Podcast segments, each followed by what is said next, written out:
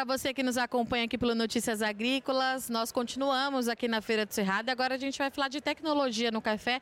Vamos falar de irrigação, porque eu estou aqui com o Acácio, que é um dos primeiros produtores do Cerrado a ter implementado a tecnologia e desde então tem dado certo, mantendo produtividade e sentindo de forma menos agressiva as mudanças climáticas, é isso? Exatamente. A gente costuma falar que o cafeicultor que migrou do Paraná e de São Paulo para Minas vieram fugindo de algumas coisas diferentes do, dos problemas que nós temos em Minas. Quem veio do Paraná fugiu da geada, fugiu do nematóide. Chegando em Minas, o que, que nós encontramos? Um clima diferente. Seis meses de chuva, seis meses de sol. E aí, no momento da florada, a gente tinha um gap, né? um momento crítico em que a, o café precisa de, de florar e dar o seu pegamento, naquele momento garantia a safra, e às vezes faltava água. E aí a irrigação veio solucionar isso. Né? Então, em 97, a gente percebeu dessa demanda, e aí nós começamos a investir em irrigação. Né? Tinha vários sistemas né, de aspersão, mas tudo canhão, mas que eram sistemas que gastavam muita água. Aí nós fomos atrás de comprar um equipamento, nos apresentaram o gotejamento, que na época não tinha credibilidade ainda na região. Aí a nossa família entendeu que era um investimento que poderia trazer o retorno que a gente precisava. Compramos o primeiro projeto em 97 e aí conseguimos né, garantir a safra, ganhar em produtividade e aí conseguimos terminar de plantar as nossas áreas que tinha para plantar café aqui. Até então a gente tinha ficado 10 anos sem conseguir plantar totalmente a fazenda em café.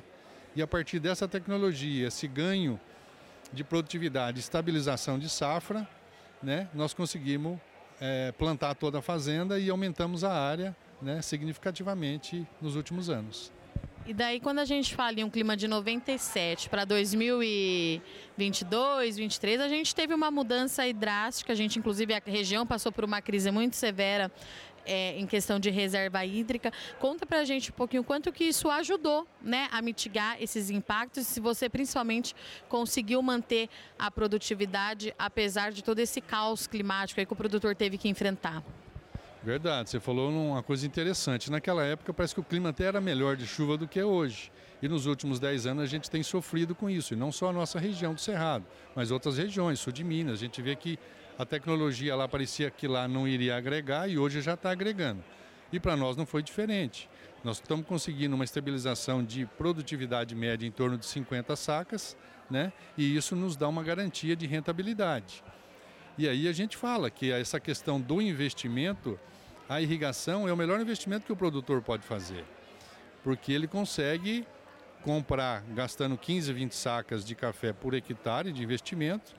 Isso aí ele aumenta a safra, aumenta a produtividade por hectare em 10 sacas em média por hectare ano. É o que a gente tem visto aqui no Cerrado.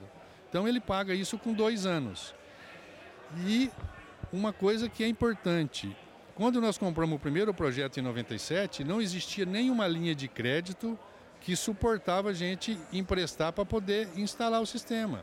O primeiro que nós compramos, nós tivemos que fazer um empréstimo, dar uma garantia, um trator para o fabricante, para poder deixar 30% por um ano de prazo. E ficou em dólar ainda.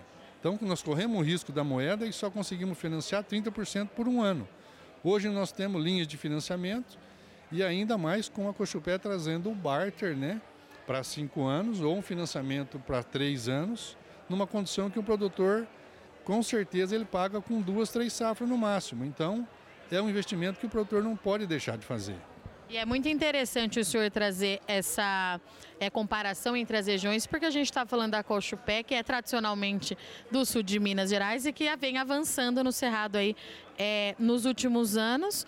Então, quando a cooperativa traz essa informação para o produtor, significa que realmente está na hora da gente começar a repensar sobre o nosso regime hídrico, né?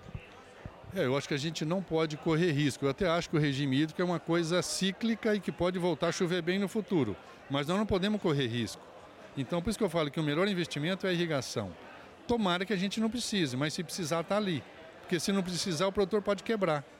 E a gente tem outras ferramentas para usar na irrigação.